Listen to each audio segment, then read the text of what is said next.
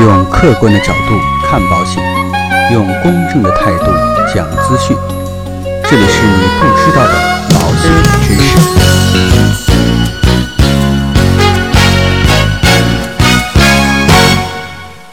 好，各位亲爱的朋友们，大家好。那今天呢，再一次跟大家聊一聊相关保险方面的一些知识。那今天跟大家聊的这样的一个话题呢，就是我们现在啊，面对购买保险的渠道纷繁复杂，到哪里去购买保险比较合适，比较适合自己？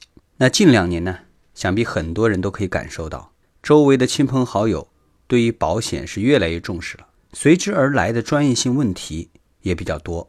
比如，很多人就对保险渠道产生了困惑，渠道这么多。到底应该到哪里去购买保险比较靠谱呢？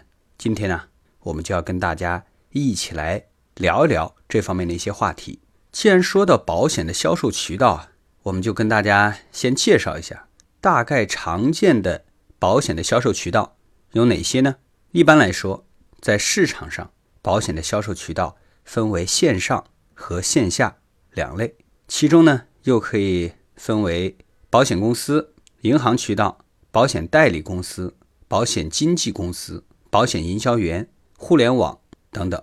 那其中呢，广大的消费者最经常接触的一般情况就是保险公司、保险营销员、银行渠道、互联网渠道这四种。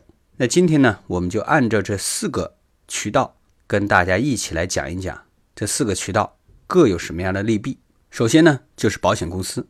那保险公司渠道可以说。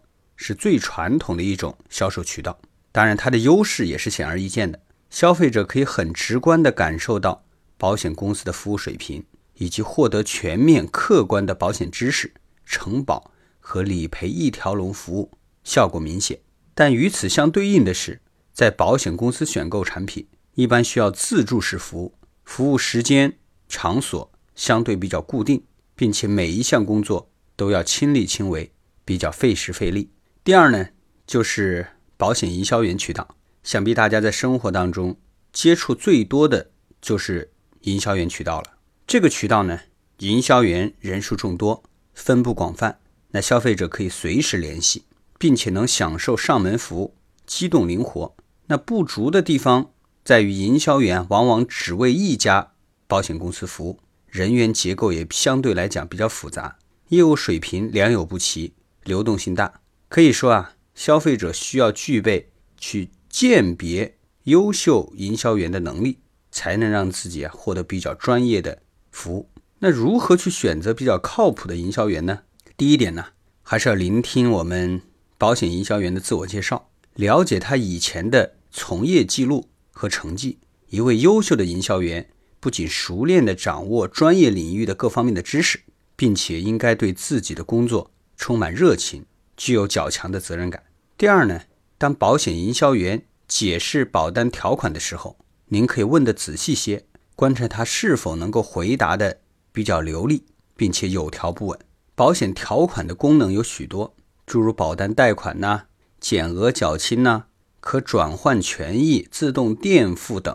如果保险营销员的专业水平不够高，有很多的专业术语啊，他可能就解释不清楚了。第三呢，要看我们的营销员。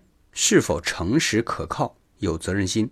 有责任的保险营销员应该介绍险种不承保范围及有关的责任免除的条款规定。因为任何保单都有不承保的范围，有的保险代理人故意遗漏此项，误导消费者，这样不诚信的营销员不可相信。第四个，不要因为营销员在你投保后给予你回扣而选择保险营销员。也不要因为情面而匆匆投保。按照规定，保险营销员不得以返佣等形式提供回扣。那因情面匆匆投保，也往往导致日后的相关问题。切记，你签署的是一份具有长期法律效力的合同，千万不能因小失大，终至后悔啊！第三个渠道呢，就是银保渠道。银保渠道也是很多的消费者接触比较多的一个渠道，因为银行的网络。比较庞大，并且也能够提供相对便捷的服务。那银行渠道往往合作的保险公司也不止一家，选择的余地比较大。而且银行工作人员的教育程度、知识结构、专业技能等素质也相对比较高。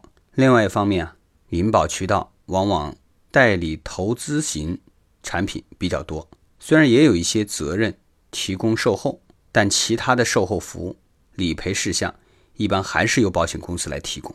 所以呢，一般的银行渠道只是一个销售的渠道，后续的理赔等相关的服务还是要找到对应的保险公司。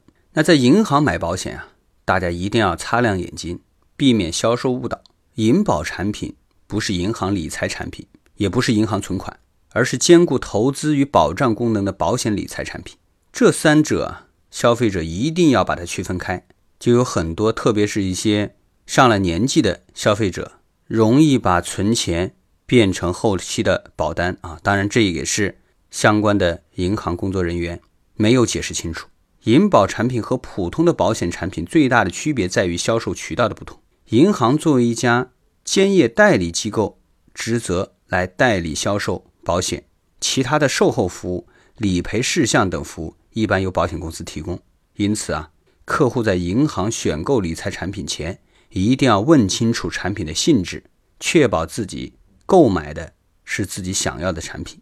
此外啊，消费者要明白一点，银保产品的本质属性是其他理财产品无法比拟的保障功能。客户在购买银保产品的时候，需要明确产品是否能满足自身的安全以及财产等保障方面的要求，避免盲目的把保险产品当做投资工具。第四个呢？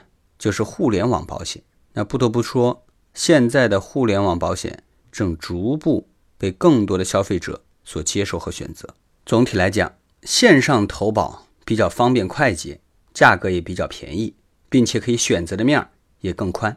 那消费者可以根据自己对保险产品的了解，多设计几种组合方案，也可以去多比较一些保险公司的产品，避免中间环节个人隐私的泄露。当然呢。呃，它也有它的不足的地方，在互联网网上选购的一些保险产品，条款解释、理赔服务等都需要自己去完成，比较费时费力。所以看完上面的几个渠道的对比，相信大家已经对于投保的渠道有了基本的认识。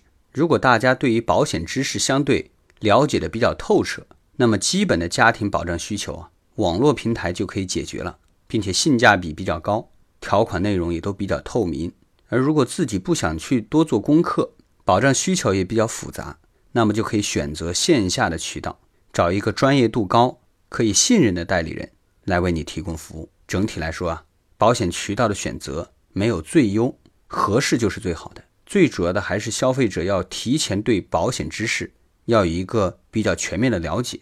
当然，你也可以持续去关注我们的节目，对相关的专业知识。